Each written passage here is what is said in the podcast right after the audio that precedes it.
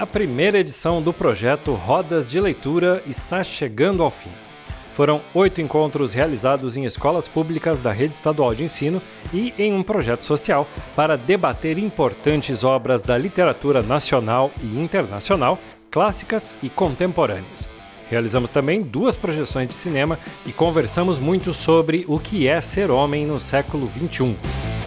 Eu sou Alex Barbosa, sou jornalista, ator, diretor e estou hoje substituindo Luiz Andrioli, que é jornalista, escritor, diretor da Prosa Nova e podcaster. E você está escutando o Prosa Nova Podcast, que nesse episódio vai mostrar um pouco sobre como o projeto, que foi pensado para os jovens do ensino médio, também afetou a gente. E quando eu falo a gente, me refiro à equipe que produziu e deu corpo a este projeto tão bonito. Para que a gente possa mostrar isso para vocês, estamos aqui hoje a produtora Bianca Pereira, responsável por toda a organização e logística do Rodas de Leitura, e os dois mediadores da leitura, o jornalista e escritor Jonathan Silva e o psicólogo clínico Everton Vieira, e eu, Alex Barbosa, que fui responsável pela captação do áudio dos encontros e edição dos podcasts. Só lembrando que o projeto foi realizado em colégios estaduais e projetos sociais de Curitiba e região metropolitana.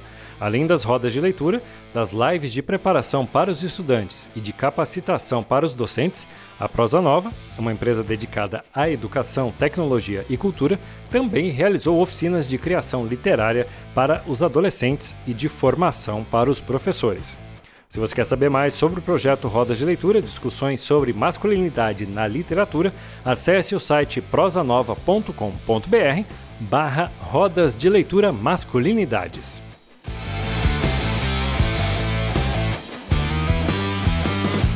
Bom, a primeira pergunta então para vocês todos é meio óbvia, mas eu quero saber como que o Roda de Leituras tocou cada um de vocês. Bem, eu acho que o Rodas ele é um projeto de sensibilidade né, e sensibilização. Acho que eh, em outro episódio a gente comentou um pouquinho sobre isso, o quanto o Rodas ele é um projeto que vai para além da literatura, mas ele está atrelado à formação do, do, do, sujeito, mesmo enquanto cidadão. Né? E nós, é, enquanto equipe do Rodas, né, nós nos formamos também, porque nós trouxemos discussões e reflexões sobre quem nós somos, sobre o que nós fazemos, sobre personagens da própria literatura que a gente admira, admirava, a partir de um olhar é, da, da, da, masculinidade, né? essa perspectiva é, que, que coloca um, uma, um novo olhar sobre aquilo que muitas vezes já estava estabelecido. Para mim, né, e eu, eu digo assim, dois personagens que foram desconstruídos foi o Nel, o Nelsinho, né, do Vampiro de Curitiba, livro do Dalton Trevisan, e o Capitão Rodrigo do, Érico Veríssimo. Por coincidência, os dois primeiros livros ah, e também o, o Capitão Arronot e o Capitão Nemo, né? O Professor Arronot e o Capitão Nemo do 20 hum, Mil Léguas, que foi um livro que eu li na, também li na adolescência. Então, assim, esse olhar para mim foi fundamental para me repensar como homem, né? Como alguém que pratica a masculinidade na, na sociedade. Hum, para mim, eu acho que tem dois pontos, assim, tanto das rodas do que foi discutido, né? Que foi. Eu nunca tinha participado de uma roda assim como a gente fez, então foi bem interessante ver as discussões que apareceram, uh, os pontos tratados e trazidos pelos alunos também. Foi bem interessante porque teve algumas participações que eu não esperava, principalmente o que você falou também no. que foi do Capitão Rodrigo, que teve alguns estudantes que participaram muito, assim, trazendo vários pontos que nem a gente tinha imaginado. Mas além da, dessa conversa com os estudantes, o que me pegou bastante no projeto é porque foi meu primeiro projeto de rodas de leitura que eu produzi. Então foi um desafio grande produzir ele e foi muito legal enquanto ia produzindo e ver tipo, começou a roda acho que uns três meses depois que já estava fazendo a produção. Então, ver que como foi tendo a aceitação, ou às vezes, tipo, algumas mudanças que tinha que fazer, Uh, os comentários dos estudantes e dos professores depois da roda era muito legal. Daí tipo, você pensa, nossa, está valendo a pena fazer isso. Então você continua fazendo aquilo, conversando, esperando respostas. Então acho que isso foi muito legal, assim, tipo. Eu percebi que eu consigo produzir algo. Não, é, só pegando o gancho do que a Bianca comentou, né? Esse retorno dos estudantes eu acho que é, é a grande recompensa que a gente tira do projeto, assim. Saber que de repente você mudou uma vida, uma vida em cada, em cada colégio que você foi, já valeu a pena, assim, porque é uma vida que você salvou, como eu, eu considero, assim, que para mim teve um professor que foi muito importante no ensino médio. Então, sempre que eu posso fazer por alguém o que esse professor fez por mim, isso para mim é, é, é a grande gratificação do projeto né? E isso foi também um grande aprendizado, assim, foi bem bem interessante. Uhum. O Rodas para mim ele foi um muito pessoalmente assim ele foi um, um, um, momento de, de me reconectar com esse público adolescente também, né? Que, que é um público que em outros momentos da minha vida fez muito parte das minhas atuações, das minhas não só profissionais, mas em outros momentos, em outros contextos de vida também. E já há alguns anos trabalhando em, né, com uma clínica de adultos, eu sinto que esse era um, um tipo de público e, e questões que estavam já afastadas da minha, da minha prática. Assim. Então, para mim foi muito importante poder me conectar novamente com esse público e, e, e um público que, que vive todas essas, essas questões hoje em dia, né? Que, que falam a partir dos seus questionamentos, das suas certezas, das suas convicções, dos seus dilemas, do que é ser adolescente em 2022. Né? Então, para mim isso foi, isso foi muito importante até para refinar. Eu sinto que, que isso aconteceu de modo muito forte. Assim. Re, refinar a minha escuta quanto a isso. Assim, né? Acho que é necessário dar, dar ouvido aos jovens, dar ouvido aos adolescentes, porque quanto mais velho a gente fica, eu acho que mais a gente vai por processos muito naturais, assim, a gente vai consolidando certas certezas e aí é muito mais fácil a gente questionar aquilo de diferente que é apresentado do que de fato e verdadeiramente ouvir. Então, o projeto do, do Rodas eu sinto que para mim foi um, um divisor de águas nesse, nesse sentido e um lembrete muito importante, assim, né, das questões que, que são pertinentes, que, são, que estão sendo vividas, porque esses adolescentes de hoje, daqui a 3, 4, 5 anos, serão adultos, né, que vão carregar esses, esses dilemas ou desdobramentos que vierem a partir desses dilemas de hoje com eles. Né? Então, para mim foi uma experiência muito profunda assim de de estar tá mais atento, de estar tá mais conectado com aquilo que o nosso modo de vida, né, que as questões que permeiam a, nossa sociedade em diferentes é, esferas estão provocando né, nessas, nessas pessoas que nesse momento estão adolescentes, mas que daqui a poucos anos serão adultos, né, como nós e que, enfim, terão inúmeros dilemas a serem é, vividos também. Até porque a gente está tendo a oportunidade de encontrar com esses adolescentes logo após uma pandemia, onde Perfeito. toda a comunicação, toda a vivência humana que é necessária nesse período de desenvolvimento foi, eh, de certa forma, interrompida, né? Foi dada uma pausa. Uh, no, no, no, capítulo anterior a gente falou a respeito do, do meu filho, o meu filho tem 15 anos, ele agora que começou a ir para as festas dos adolescentes, porque ele há três anos atrás ele tinha 12, né? Então ele não estava ainda é, com vida social tão ativa. A pandemia veio, interrompeu esse processo inteiro e foram quase três anos de, de ficar preso em casa, né? Então esses adolescentes estão é, podendo reformular um tanto desse contato humano, né? E a gente vê isso muito claro nessa maneira com que vários desses que participaram da, das rodas se relacionam, inclusive com uh, se expressar. Né? É, achei muito interessante que mesmo quem não falou estava lá presente. Né? A gente percebia um, um alto grau de presença nas pessoas que estavam lá. E, inclusive, eu é, me surpreendi, aproveitando para colocar a minha, a minha percepção né, é, enquanto uh, cuidando do áudio, é, me surpreendi com a quantidade deles que realmente leram pelo menos trechos do livro que foram propostos pelo, pelos professores. Tinha um, um, eu achei que ia ter bem menos alunos que tivessem lido, e tinha um número razoável de pessoas que estavam realmente podendo debater de igual para igual com a gente. Né? Eu li essa parte, entendi isso, eu é, achei esse personagem interessante, aquele personagem interessante, essa reviravolta me surpreendeu. Enfim, achei bem é, interessante mesmo esse processo. Né? E com um olhar crítico né, sobre o livro, eles não leram passivamente o livro eles realmente trouxeram para a discussão que acho que era uma coisa que a gente, a gente tinha na nossa época de ensino médio, né? A gente lia de uma maneira passiva, a gente não discutia o livro num, em um sentido questionador. A gente lia, absorvia, né? Eles não, eles realmente trouxeram discussões, propuseram é, debates, discussões, questionaram algumas, algumas questões, problematizaram em relação à masculinidade ou buscaram entender ainda mais alguns contextos. Eles foram o que eu acho que é essencial na vida de qualquer pessoa, que é ser curioso. Eles foram muito curiosos. Isso mostra o quanto a literatura, a cultura de uma maneira geral, tem força sobre o jovem, né? tem força de mudança.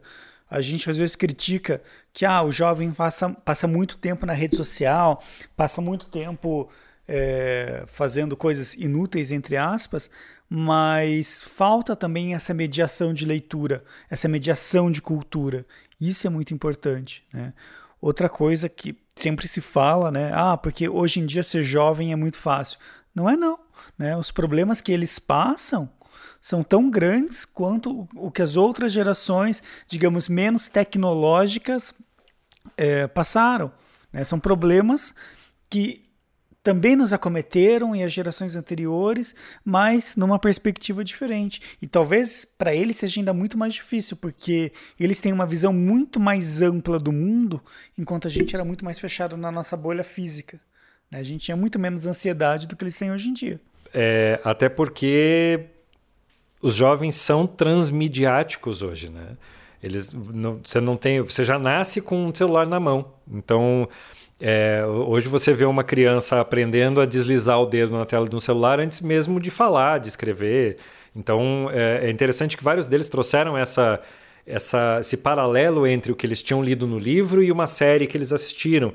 E aí, a partir dessa, dessa quebra de paradigma da leitura do livro, mais o debate que estava acontecendo naquele momento, eles conseguiram fazer uma crítica a respeito da, da mídia que eles estavam assistindo.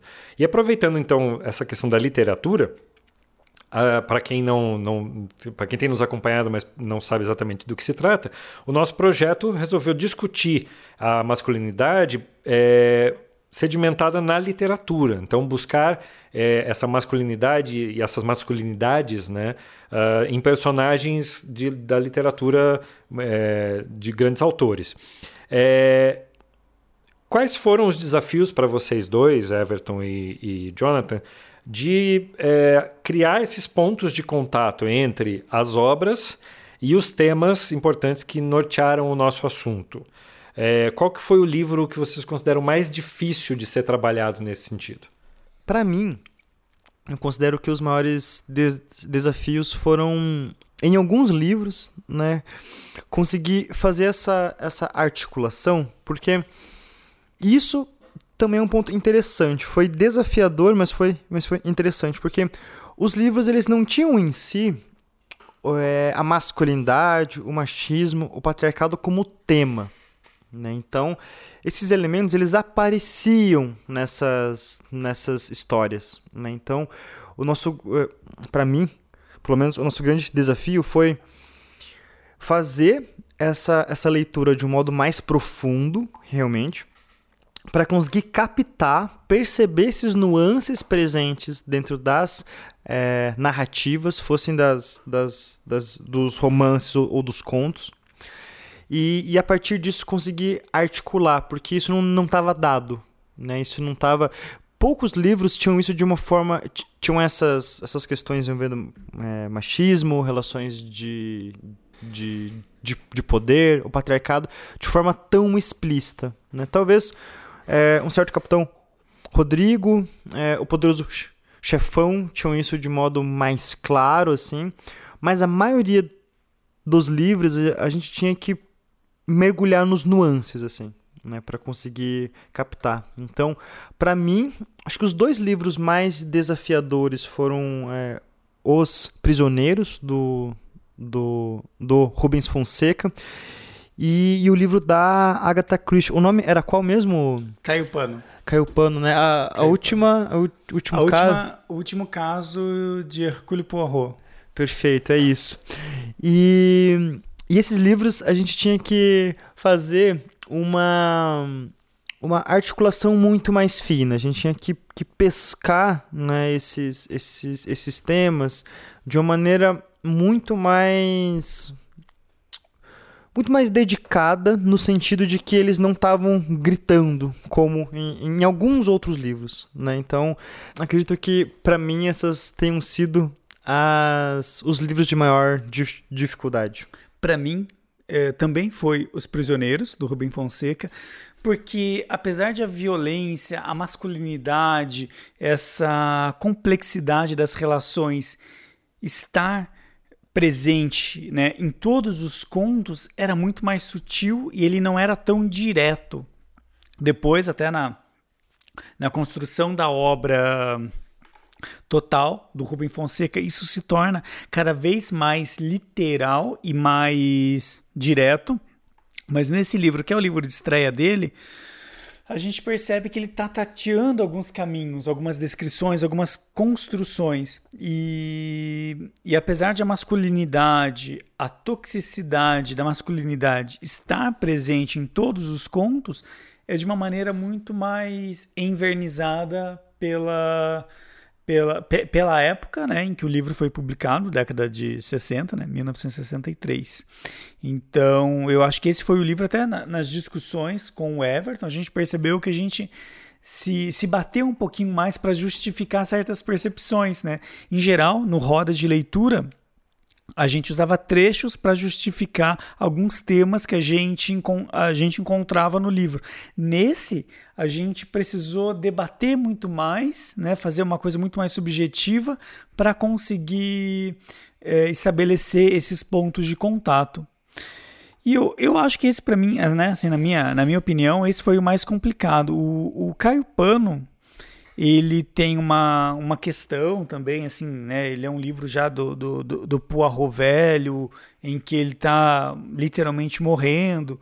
Então a Agatha Christie também coloca essas limitações, mas eu acho que a limitação dele acaba se tornando também uma questão bastante a ser discutida, né? Bastante forte a ser discutida. Um, mas eu acho que Rubem Fonseca foi o que deu mais trabalho mesmo. Mas também trouxe algumas recompensas bem interessantes. Legal. E trazendo agora então para Bianca, que é a nossa representante feminina no projeto, super atuante, nossa produtora. É, num dos debates, numa das rodas, você comentou sobre o machismo no ambiente geek, nerd, né? É, e é algo que é engraçado que a gente não comenta mesmo tanto, por conta de ser um nicho bastante que sofre bastante preconceito, né? Mas a gente acaba não. E eu sou, sou do, do, do nicho geek nerd também.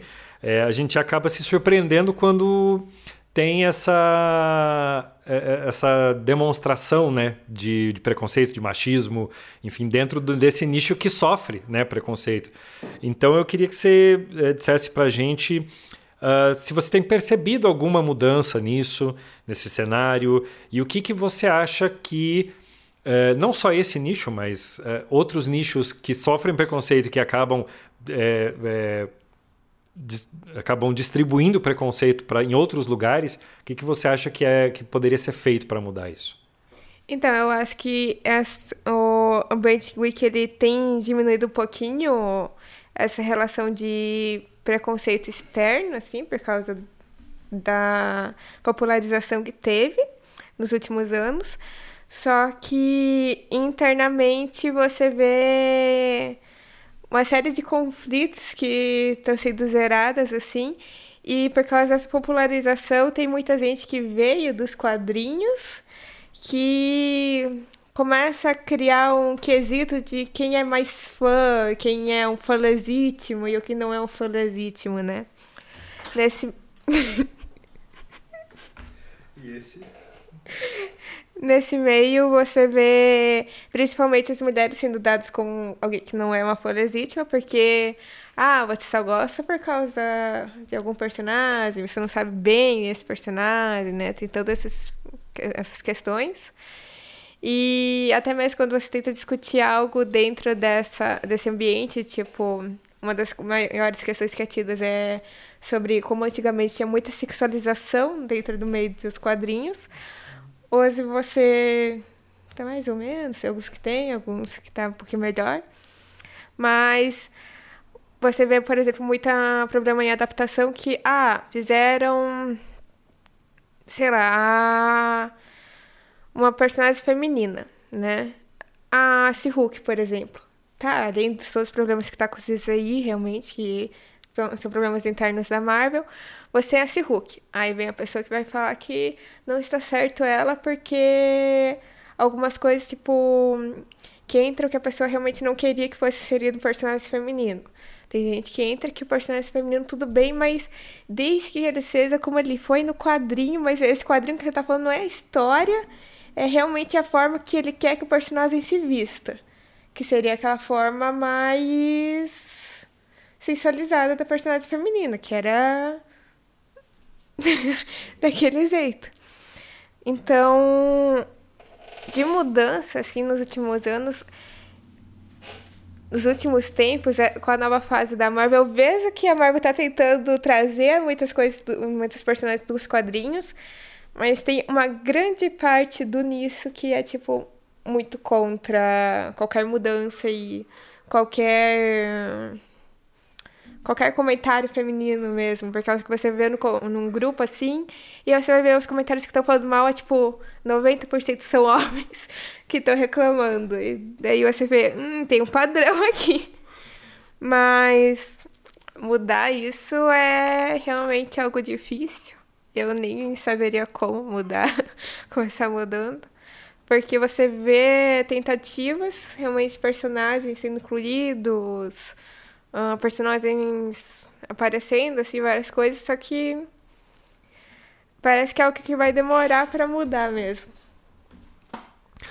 Isso que, que, a, que a Bianca traz, acho que é muito, muito pertinente, assim, porque a sensação que eu tenho é que quanto mais nichado é um tema, é um assunto, de fato mais difícil é conseguir entrar dentro disso, assim, e, e promover mudanças estruturais de, de, de percepção, assim, né? Concordo em, absol, em absoluto com ela que faz de quadrinho, né? E me reconhecendo aqui como um, né, que sou, é, tem dificuldades em lidar, né? E com, com mudanças, assim, mas e vejo que isso está presente em, em, muitos grupos, na verdade, né? Quando a gente fala sobre torcidas organizadas, quando a gente fala sobre fãs de basicamente qualquer coisa, né? Esse, esse processo do ser fã, ele tem uma coisa muito passional envolvida, né? Tem uma coisa de identidade, uma coisa de nostalgia, uma coisa de paixão, tem muitos elementos misturados nisso, assim. E, e tava lembrando aqui de todas as polêmicas que eu acompanhei, assim, no processo de, de, de formação da série do Sandman, né, da, da Netflix. E um dos, dos grandes pontos era o personagem Lucifer ser interpretado por, por uma mulher, né, e não por alguém que tinha todo o aspecto masculino como nos quadrinhos, de fato, né. E, e eu lembro de um... É, os fãs brasileiros, especialmente, foram fãs muito engajados nesses questionamentos, né? Nessa polêmica toda, assim. tiveram algumas é, situações do, do, do Neil Gaiman, que é o criador da série, res, respondendo di, diretamente a fãs é, brasileiros pelo, pelo Twitter, assim. E em um deles, o, o, o Neil Gaiman comenta, assim, sobre o quanto que... É, pelo que se conta, né, os anjos eles não teriam sexo, eles não teriam gênero, né? Então, Lúcifer sendo um anjo caído não faria a menor diferença ele ser interpretado por um homem ou por uma, ou por uma mulher e tudo mais, né? E, e, e é muito interessante mesmo o quanto que esses questionamentos, como a Bianca muito bem colocou, geralmente partem de homens, né? Então, Parece que tem aí uma, uma grande questão pra gente, pra gente pensar, né? O, o que, que incomoda tanto esse, esse, esse masculino frente à mudança? O que, que incomoda tanto? O, qual é a diferença, né? Pegando uma, uma polêmica um pouco mais antiga já, mas se o filho do Superman é bissexual ou não, né? Qual que é o grande impacto que isso tem, assim, enfim, né? É, enfim, não, não tenho também resposta pronta, mas acho que é uma coisa aí que cabe pelo menos a, a, gente pensar, né? O, o que, está mexendo tanto na gente que, que isso gera uma dor tão grande, assim, um incômodo tão presente? É uma questão pessoal que vai pro coletivo, né? Perfeito. O do Sandman também teve aquela. O do Sandman também teve aquela. Uma das coisas que a galera reclamou muito e depois começou a elogiar com o segundo episódio, que foi a troca da morte por matriz negra nossa, quando saiu a notícia, todo mundo ficou como assim, por causa que no quadrinho é branca, nanana. Aí chegou no episódio todo mundo, nossa, ela realmente interpretou muito bem a morte. Episódio 6, assista. e talvez tenha essa. A gente falou no, no episódio passado sobre os estereótipos, né? Talvez justamente passe por essa esse saudosismo, né? A sensação talvez seja de perda de identidade se você destrói o estereótipo. Né? Eu conheço a realidade dessa forma e se eu alterar qualquer coisa, eu perco a minha própria identidade. Né? Uh, uh, talvez até um processo bem mais antigo de perda de identidade coletiva, né? A gente virou em, em muito, muitos anos, por muitos anos as pessoas foram só números, né? E de repente começou a voltar a ter uma identidade pessoal para cada um. Ainda é um processo de transição, né? Para você conseguir efetivamente entender que você pode experimentar coisas novas, né?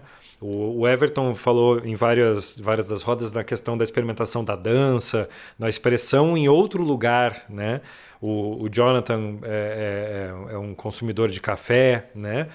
É, eu acho essa, essa experimentação que as pessoas se permitem, né? De expressar-se em outros lugares que não o seu de trabalho, é bem interessante a gente é, pensar que tem que haver uma possibilidade de expressão, né? Uh, inclusive de fazer teatro, né? Eu que sou ator, né? Uh, sempre indico para todos os. As, já, de, já preparei palestrantes e a gente sempre. Eu sempre baseei a minha vida e a minha expressão na expressão artística do teatro e do audiovisual. E mesmo para quem não quer seguir a carreira de ator, Fazer teatro é muito importante, porque você vai lidar com o improviso, você vai lidar. Se, se você for fazer algum curso, por exemplo, de clown, né, de palhaço, você vai lidar com o seu ridículo pessoal, né? Porque no fundo todo mundo tem algo que é ridículo, né? O erro é, é ser ridículo, né? E como é que você lida com o erro? Como é que você lida com essa possibilidade de permitir-se errar? Acho que isso passa também nessa questão, perspassa nessa questão do, do, do permitir que o, a, os artistas experimentem com as obras, né? É muito interessante o Batman, por exemplo, é um personagem que acho que é um dos personagens que mais tem versões dele ao longo dos, dos quadrinhos. É, então você tem o Batman. O que aconteceria se o Batman fosse na era vitoriana? O que aconteceria se o Batman estivesse caçando o Jack o Estripador? O que aconteceria no Batman no futuro? Né? Talvez o Homem-Aranha também tenha essa, essa possibilidade de brincar com a própria origem, inclusive. Né? Então é, é interessante mesmo que a gente se possibilite é, experimentar coisas, né? para poder até discutir novos pontos de vista.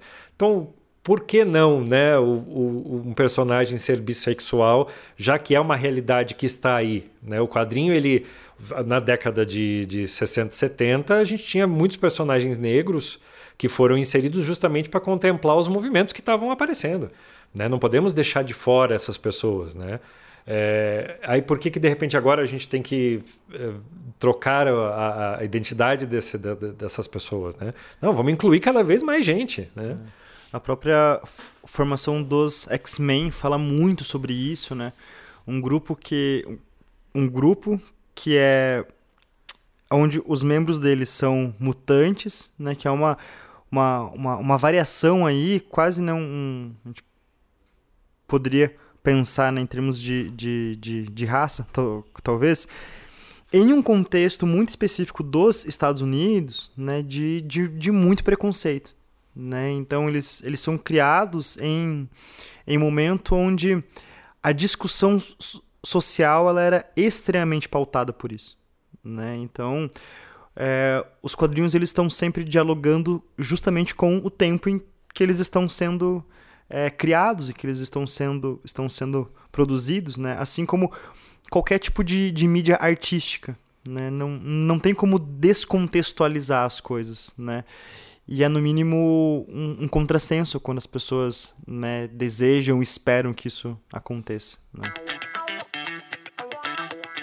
E você que está nos ouvindo, já pensou em fazer o seu próprio podcast? Em estar aqui do lado de cá do microfone? Pois bem, veja só o recado que o Luiz Andrioli gravou para você. Se você tem vontade de ser um podcast, de levar sua mensagem através desta mídia que mais cresce no Brasil e no mundo, a gente pode te ajudar, tá bom? A Prosa Nova tem um curso muito bacana, muito objetivo, rápido, direto e profundo sobre como criar um podcast. O nome é Como Fazer um Podcast de Sucesso. Se você quer aprender a produzir, escrever, roteirizar, gravar, editar, distribuir, divulgar o seu podcast de uma maneira prática, rápida e eficaz, entra agora em prosanova.com.br/cursos. Lá tem um curso de podcast para te colocar na podosfera em pouquíssimos dias. Eu quero ter o prazer de falar que nós ajudamos e criamos juntos o seu podcast. Te espero lá, hein? prosanova.com.br barra cursos. Como fazer o seu podcast de sucesso.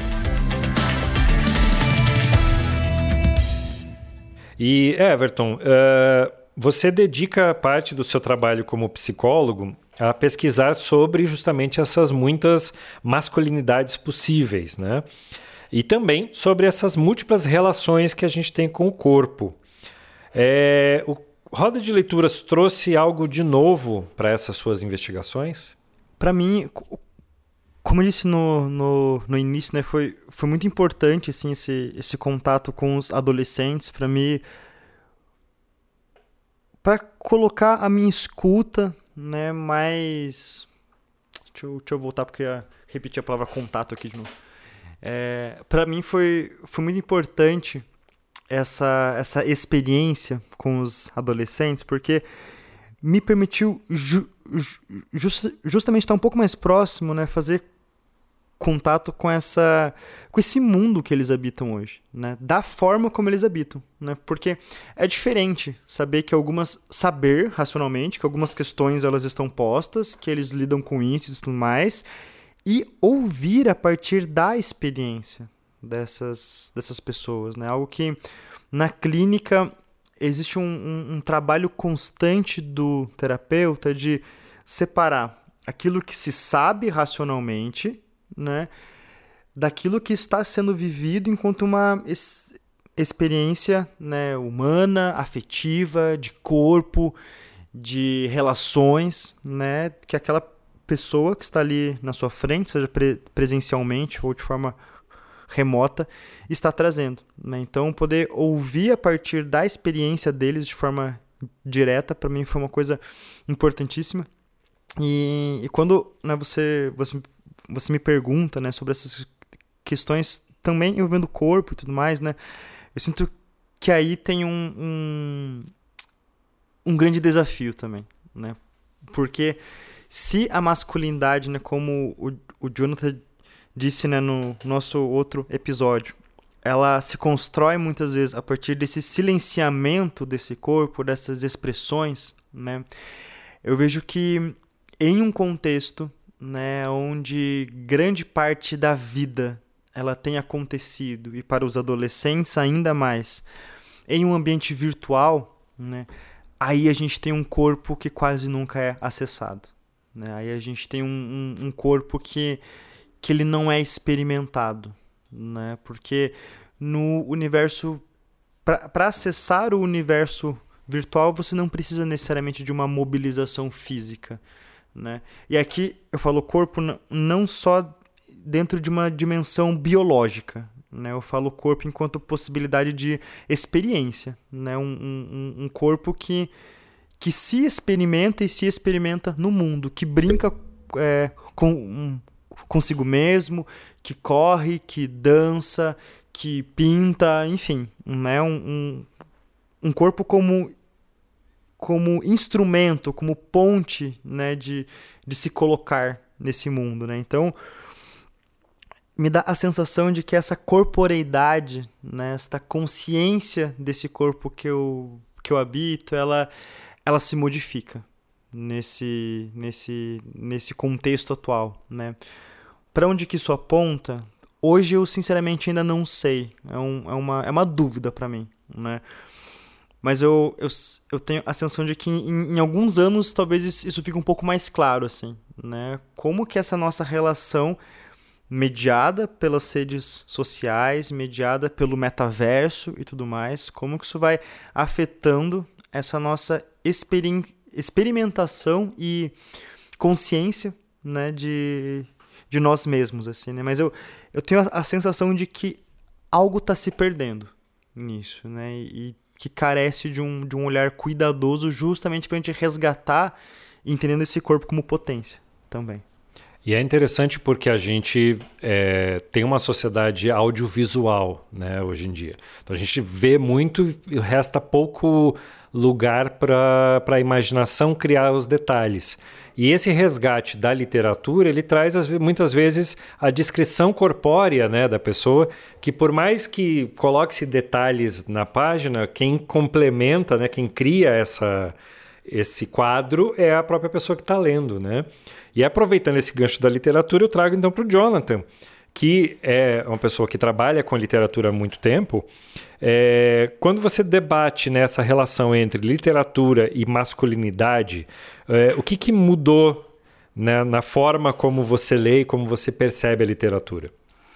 Eu acho que o primeiro ponto que a gente precisa pensar e discutir é que a gente começou a refletir sobre a masculinidade dos personagens, não no sentido da virilidade, mas no sentido de como isso representa, como determinadas ações, né, representam estereótipos e representam é, recriações né, de, de péssimos exemplos do que é ser homem na sociedade.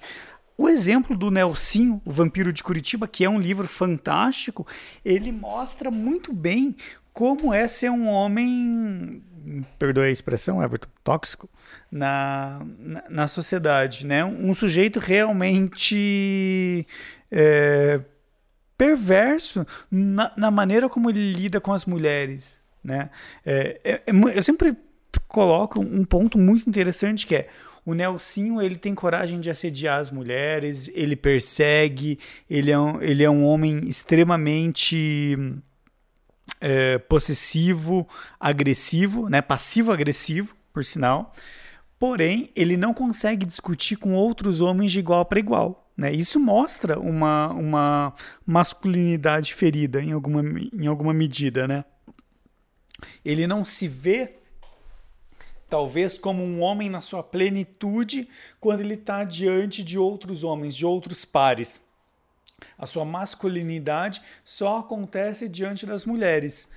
É, eu acho que é, essa reflexão a partir do, do, do Nelsinho e do, do Vampiro de Curitiba mostra a potencialidade que, que, que a gente tem visto né, nos jovens de discutir a literatura, seja em, discutir a masculinidade, seja em literatura, série, filmes, músicas, né, é, de uma maneira muito mais intensa. Às vezes isso dá uma extrapolada, né, como no caso da tentativa de cancelar o Metallica recentemente, né, por questões problemáticas de 30 anos atrás. A cultura do cancelamento é um grande problema, porque você não elimina o problema, você simplesmente joga para debaixo do tapete. Você não discute. Você simplesmente joga para debaixo do tapete e fica por isso mesmo, você não resolve. Né? Então a, cultura, a, a, cultura do cancelamento é muito problemático por isso. Mas o lado positivo né, dessa reflexão, né, desse, desse estar atento, é o chamado para discussão mesmo, é colocar sob luzes questões que são delicadas, mas que precisam ser debatidas, discutidas e trazidas, trazidas à tona. A Bianca tinha citado anteriormente sobre uma da, na verdade no episódio passado, sobre as nossas visitas nas escolas e, e as discussões que os alunos traziam, né? Numa dessas discussões, né, sobretudo uh, na, na, no debate sobre um certo Capitão Rodrigo, é, alguns alunos trouxeram questões muito interessantes e profundas sobre é, o, o quão violento e o quão virulento era o, o Capitão Rodrigo, né? O quanto as ações dele é, eram de um homem, na verdade, acuado perante a sua própria identidade, né? Que só existia na guerra e na violência. É, então, esses são olhares que deixam de ser olhares, como a gente já falou em outro momento, passivos e passam ser, passam a ser olhares aprofundados e que buscam trazer para a vida real certas discussões, certos olhares e certas percepções. Até nesse ponto que você traz, seria interessante se a gente conseguisse criar dentro do, da, da estrutura do ensino essa, esse resgate dessas questões para debate. E aí talvez a, a leitura fosse um hábito mais prazeroso, né? Não só um, um ler o livro para saber qual é o estilo de escrita do autor, não só a parte técnica da escrita, mas também a discussão é, filosófica e ética uhum. né, de, cada, de cada autor. Tanto que, assim, é, existem vários. Eu tive sorte, de, apesar de ter estudado em escola pública, ter tido bons professores. Né? Então a gente muitas vezes estudou, por exemplo, ah, o pós-modernismo de Augusto dos Anjos, né, a psicologia de um vencido, a partir da lógica de O Pulso dos Titãs, por exemplo. Ou hum, em história, uh, o feudalismo a partir da lógica do a canção do Senhor da Guerra da Legião Urbana ou o caso mais clássico, né? Você vai estudar proparoxítona a partir de construção do Chico Buarque. Esses três exemplos mostram como a cultura, aí no caso a música, mas como a cultura, de uma maneira geral, ela tem um fator de realidade muito grande. A gente só precisa, a gente só precisa descobrir como inserir isso no contexto do aluno. Né? A gente só precisa discutir como fazer com que o aluno tenha acessibilidade e, e, e repertório para entender. E aí né? Cabe ao professor fazer essa mediação, não esperar que isso venha pronto do estudante, mas preparar o terreno para construir esse, esse repertório nas turmas, né? A, a cabeça da, do, do, jovem é um solo muito fértil. Então, se a gente plantar é, boas sementes, e boas sementes eu não falo é, alta cultura num sentido, sabe, é, elitista, mas eu falo se a gente plantar a, a semente da problematização, da discussão, eles vão muito longe, porque eles, são, eles têm capacidade de, de acesso à informação muito maior do que a gente tinha. O que eu acho que falta muitas vezes é curiosidade. Né? Essa abundância de informação muitas vezes deixa que o, que o jovem fique um pouquinho mais preguiçoso é, justamente por ter tudo na mão, enquanto a gente tinha aqui um pouco é, atrás. Né, um, um pouco mais atrás. Enquanto, só que ao mesmo tempo a gente tinha uma escassez de informação muito maior. Né? O jovem de hoje ele consegue dar um banho na, na, nas gerações mais antigas de uma maneira muito fácil. A gente precisa entender como que é, como que a gente pode potencializar toda essa toda essa possibilidade que, que os jovens de hoje têm, né? Que eles são incríveis. Então vamos fazer isso, é, trabalhar a favor de uma sociedade mais justa, mais igualitária, mais fraterna, né? menos violenta, menos repressora, menos preconceituosa. Né? Eu acho que a gente pode fazer isso pela literatura de uma maneira muito intensa. Perfeito. E Bianca, uh, o projeto aconteceu por conta da sua uh, ação, né? É, você que é a figura da, da produtora, né? É, e teve que lidar com organizar cronograma, ligar para todo mundo, é, desde essa parte organizacional até mesmo a comprar o, o lanche para a gente chegar lá e poder comer, enfim, é, são muito é um universo muito amplo, né? E nem todo mundo sabe como é que funciona a figura da produtora, né? É, a gente tem essa, essa pessoa correndo atrás de tudo, mas que trabalha nas sombras, né? Como é que foi? Quais foram os desafios para você conseguir conciliar essa, essa loucura toda que é produzir um projeto como esse? É, e eu quero que a gente você conte para quem está ouvindo um pouco mais sobre esse trabalho de produção. Fala para a gente como é que funciona isso. É algo complicado. uh, a produção ela começa muito antes do projeto realmente ter a, a, o primeiro encontro, a primeira roda, né, no caso aqui. O projeto aqui, no caso, ele é aprovado pelo Profício. Então, foram acho que dois anos até o projeto realmente começar, né, a rodar. E uma das questões quando você trabalha com lei de incentivo é você tem uma, um documento chamado carta de anuência. Uma das coisas que a gente enfrentou primeiramente foi pegar a carta de anuência que a gente tinha, falando que a gente podia fazer o projeto, e ter que falar com uma equipe diferente que estava agora na Secretaria da Educação, que não tinha assinado aquela carta. Então você tem às vezes correr tudo de novo, tem que conversar, encontrar o contato que você tinha.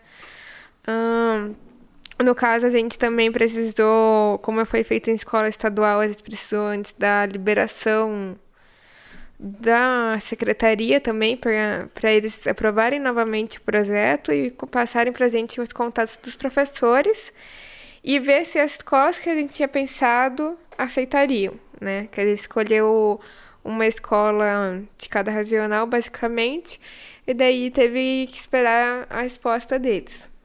Ah, tendo a resposta, depois de algum tempo, teve a reunião, onde a gente conversou com todo mundo, falou o projeto, viu quem topava. E daí a gente começou a dar o início no projeto que era dividido quatro rodas primeiro semestre, quatro rodas segundo semestre.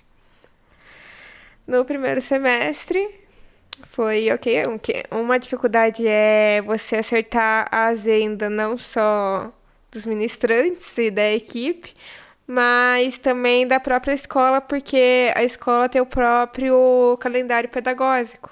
Então, é muito complicado você colocar uma roda de leitura dentro do calendário. Então, às vezes, tem que o professor conversar para trocar aula com outro professor, tem que conversar. Às vezes, a data que você pensou não tem como, porque é data de prova. Ou, ah, vai ser nessa data, vai. Uma semana antes você descobre que tem reunião do Estado e o professor não vai estar na escola, então você tem que desmarcar. E são várias coisas assim que você vai tendo acontecendo. Também tem a questão mais de logística também, de comprar os lancinhos da galera, pra equipe, sempre tem que comprar. Senão Pãozinho de queijo pessoas, do Everton. não vão trabalhar. Pra que falar isso no podcast alto desse jeito? Não tem necessidade. É, vai ser engraçado. Mas essa é a verdade. É. o, o, o seu pãozinho, moer café, Jonathan. O seu vai. pãozinho de queijo, o meu todinho. e a aguinha de coco da Bianca. Aguinha de coco é bom. Saudável. E fora a logística de distribuir os livros todos nas escolas, né? Foi cada escola que participou com o seu próprio livro teve que receber o, o exemplar, né? Quanto, quanto, mais ou menos quantos exemplares foram para cada escola? Foram 30. 30, 30 exemplares para cada escola. De cada livro, né? É, de cada livro. Daí, é. E daí esses exemplares eram entregues dois meses antes, três meses antes. Era tipo ah, esse semestre vai ser nessas quatro escolas, no início do semestre você envia para todas as escolas. E daí precisa de declaração também, que ah, eles receberam. Além disso, também, além da própria roda, teve a logística das oficinas, então correr atrás de material para as oficinas também, né? Como no caso do, da oficina dos professores, que foi do Everton, ter que correr atrás de flipsart para conseguir mostrar, Escrever. é, Uhum. escrever, conseguir as prancetas para cada professor, espaço também, por causa que no- nesse caso foi no Barracão em Cena. Então, negociar com o espaço as datas, toda essa logística também tem que ser um espaço que tenha data, tenha horário e tenha uma, loca- uma localização central para que os professores consigam ir, porque realmente é muito difícil para alguns professores. Então, não dá para ser no pilarzinho, por exemplo, tinha que ser numa região central. Então, são várias dessas desses, desses processos mesmo, pequenas coisas que você vai fazendo para fazer o projeto acontecer no final. E é bem gratificante quando o aluno elogia no final. Com certeza. Não, e tem uma coisa também, né, que a Bianca fazia, que era disciplinar todos nós, né, a cuidar dos nossos horários, a entrega dos conteúdos que a gente tinha que Tem fazer, que cobrar cronograma, tá ali na planilha. cobrar pra não estar na Cronograma. planilha. É, é, na verdade, acho que um trabalho muito que- que ele é a verdadeira, o verdadeiro alicerce do projeto, né? O que faz realmente acontecer, assim. Eu, eu acho muito difícil, muito difícil mesmo, assim. É, necessa- é necessária né, a figura da, da produção para poder os, a- as pessoas concentrarem-se em cada um na sua função, né?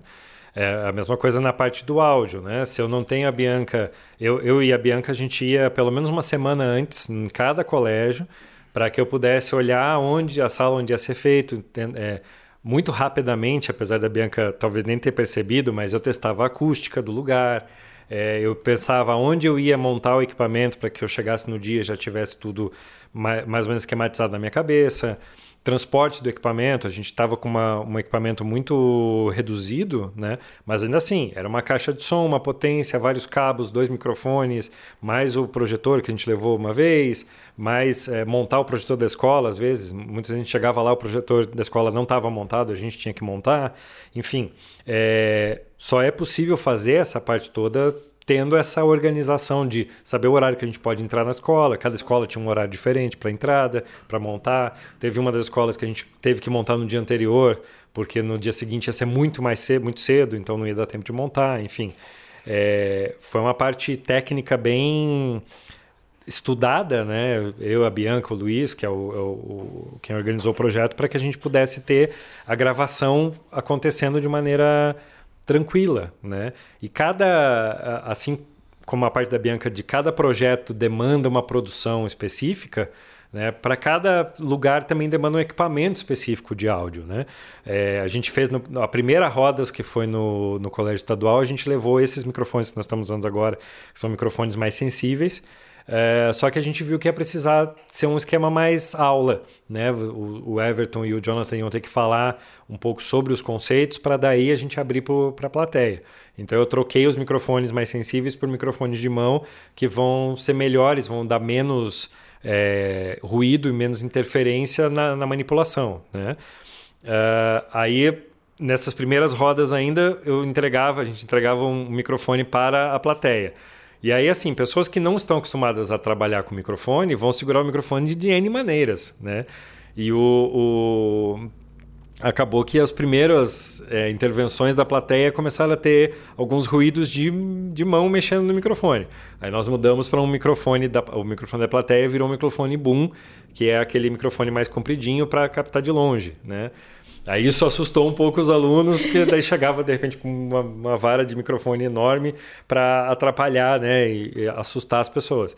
Então, enfim, são, são questões técnicas que a gente vai é, tendo que improvisar muitas vezes, né? Acertar detalhes na hora, muita coisa não sai como planejado, mas a gente, se a gente tem o respaldo de ter uma produção ativa e de estar todo mundo é, preparado para o evento, a gente consegue lidar né, com essas, esses improvisos também. Sim, é muita coisa que você vai lidando e muita coisa que com o passar das rodas você vai percebendo, tipo, ah, tem que mudar isso, a própria questão do microfone mesmo. A questão também da do formato da roda que a gente percebeu do primeiro para a segunda roda que tinha que mudar. São várias coisinhas assim. A Prosa Nova é uma EduCult Tech. Fazemos projetos de educação e cultura com o suporte das tecnologias de informação e comunicação. Atuamos com criatividade, inovação e excelência de gestão. Nossas ações têm alto impacto social e forte retorno de marca. Temos quatro verticais de trabalho: educação, cursos, cultura e editora. Conheça mais no nosso site www.prosanova.com.br e nas nossas redes sociais, arroba Prosanova Educult no Insta e no Face. Só para a gente esclarecer, né, nos colégios a gente falou bastante sobre isso, mas esse projeto ele só foi possível através de lei de incentivo. Né? No nosso caso, é a lei de incentivo estadual aqui do Paraná, chamada Profice. A lei de incentivo ela é muito a gente ouve muito falar dela, mas são poucas as pessoas que realmente entendem como ela funciona, né? Uh, todos nós aqui estamos recebendo um, um cachê para participar do projeto, né? Para que a gente possa é, dedicar um tempo profissional para o projeto e, e fazer com a melhor qualidade possível, né? Todos nós aqui faríamos de graça, porque gostamos muito do que a gente está fazendo.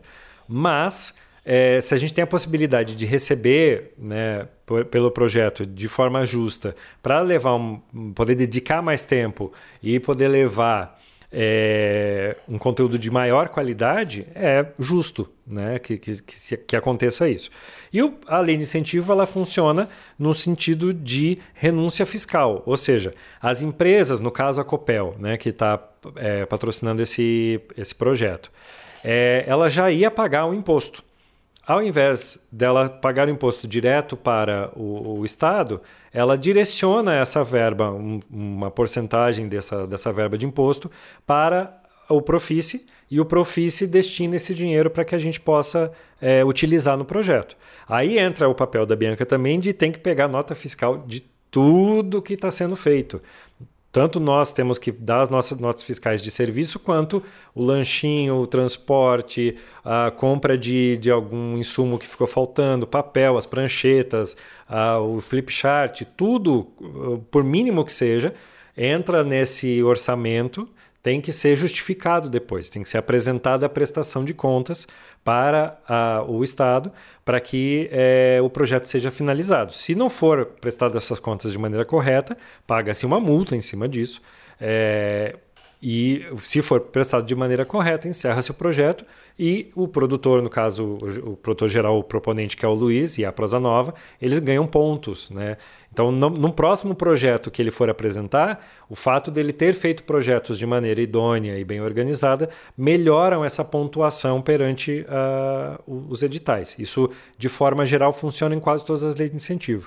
Então, para quem está nos ouvindo aí, da próxima vez que você ouvir falar das leis de incentivo à cultura, é, e também não só incentivo à cultura, existem leis de incentivo ao esporte, leis de incentivo à ação social, que, é, que funcionam muito parecido com as leis de incentivo à cultura.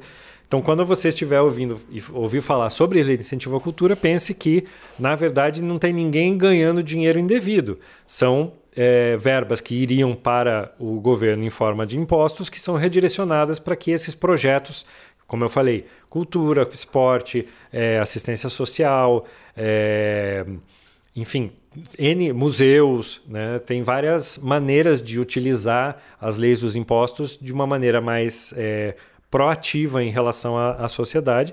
E fora que a gente tem que destinar né, uma contrapartida social. Então, no, nosso, no caso do nosso projeto, uma oficina que foi dada pelo Everton e pelo Ivan para os professores, e também pelo escritor Benedito Costa Neto. Então, quando você ouvir falar agora a respeito de leis de incentivo à cultura, você sabe que é uma verba uh, que iria direto para o governo.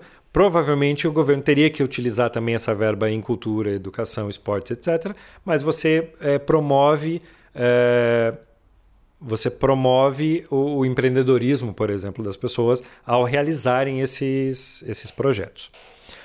Bom, a gente já está preparando a segunda edição do projeto Rodas de Leitura. Está em processo de edital agora no Profis, que a gente acabou de falar. Ou seja, é possível viabilizar né, como, com, através da lei de incentivo. É, só que dessa vez a gente vai usar um outro tema. Né? E que são, quais são as expectativas de vocês para essa segunda edição? Para mim, esse, esse é um tema bastante caro né? Porque é um, é, um, é um projeto que ele visa justamente falar sobre masculinidade e saúde mental. Né? Então, é, também pautado a partir de é, experiências literárias, né? de, de leitura e discussão de alguns livros. Né? Então, eu entendo assim que, que, que esse tema ele até veio, ele surgiu também a partir desse nosso projeto original, né? Porque a gente percebeu essa demanda nas escolas, né? Tanto dos alunos quanto de professores, pedagogos que eles estavam necessitando, clamando por, por, por algo que olhasse mais para esse, esse tema, assim. Né? Então, é, a minha expectativa ela é, ela é bastante alta que a gente tenha né, o projeto é, aprovado, né, para que a gente possa dar continuidade né, a, essa, a essa articulação, a essa interlocução da masculinidade com, com outros temas também. Né? Porque quando eu digo né, que a masculinidade, né, que as questões de gênero, elas são questões de identidade, é porque elas estão, elas são pontos base que são atravessadas e que atravessam muitos, muitas outras esferas, muitos outros campos, assim. Né? Então, falar sobre, mas, sobre masculinidade, entendendo esse ser masculino como um ser que tende a ter né, uma, uma inabilidade emocional maior, né, que tende a ter poucos espaços de, de acolhimento para as suas dores, que muitas vezes se silencia diante de vários sofrimentos e violências que sofre, né? Então, fazer essa articulação de masculinidades, né, nas suas múltiplas possibilidades com a saúde mental ou com os sofrimentos mentais, emocionais, né, eu vejo que é uma, uma, uma possibilidade muito rica, especialmente né, fazendo esse, esse diálogo com adolescentes, né, em um período da vida onde se sente muito, né? E, e muitas vezes tem, tem pouquíssimos espaços para poder expressar aquilo que está sendo sentido, né? Então, as minhas expectativas são muito altas, assim, né? E, e acredito que a gente vai poder fazer um, um, trabalho muito interessante, né? Com, o, com, o, com os nossos, os nossos é, públicos e levando em conta que ele, esse será um projeto que não vai acontecer em Curitiba, né, mas nas cidades da, da região metropolitana. Né, o, o, que eu acho que é uma, uma, uma possibilidade de continuar a ampliar mais esse nosso alcance também. É, eu acho que a gente discutir saúde mental, depois né, de já ter discutido masculinidade e pensando esse tema no momento pós-pandêmico, que não é exatamente pós-pandêmico, porque a gente ainda vive né, uh, uh, o Covid em alguma medida, né, mesmo que em, em uma presença menor, mas ainda presente, vem bem a calhar, né? Como que a gente consegue fazer essa, essa simbiose, então, entre uma discussão tão séria como saúde mental e literatura? Eu me perdi. ah, vamos lá. É, eu acho que a gente fazer essa simbiose entre um assunto tão sério como a saúde mental e a literatura é também uma possibilidade de a gente evitar traumas futuros. Porque essa garotada que está aí hoje com 15, 16, 17 anos, eles não viveram boa parte da adolescência deles. Eles tiveram ceifados aí dois anos que seriam fundamentais para o desenvolvimento deles como seres é, humanos e agentes presentes na sociedade. Né? É, quando a gente traz essa discussão né? Quando a gente coloca na berlinda, então, a ideia da saúde mental, a partir dessa perspectiva literária, a gente está ajudando a criar é, pessoas que vão conseguir enfrentar lacunas que a pandemia deixou. E lacunas que vêm de outros, outros momentos, outras questões. Né? Todos nós temos alguma coisa que precisa ser trabalhada, todos nós temos é, lacunas que precisam ser preenchidas. Como que o projeto pode ajudar isso? Né? É o que a gente vai descobrir também à medida do processo. Se no podcast, se, se no projeto sobre masculinidade a gente já é, foi fazendo descobertas ao longo do processo, eu tenho certeza que nesse também não vai ser diferente. Né? Vai ser um processo de construção e reconstrução à medida em que ele acontece. Né? Uh, a gente chega também muito cru. Não cru no sentido de faltar preparativos né? ou faltar conhecimento, mas cru na medida em que nós vamos também construindo um conhecimento novo e adquirindo bagagem a partir das experiências dos próprios estudantes. Quando eles participam, quando eles é, têm coragem de se abrir e expor também a, a, aquilo que incomoda eles, a gente vê que o projeto vale a pena, tem futuro e precisa acontecer em diversos temas, em diversos nichos, em diversos ambientes. Né? Então, a gente sai melhor do projeto. Acho que passados aí oito encontros, dez, né? contando com, a, com, a, com as projeções, a gente sai também homens e mulheres melhores é, nesse mundo. Né? Acho que é, o projeto ele é feito para isso, né? ele é feito para os adolescentes, mas reverbera na gente. E o nosso episódio vai chegando ao fim.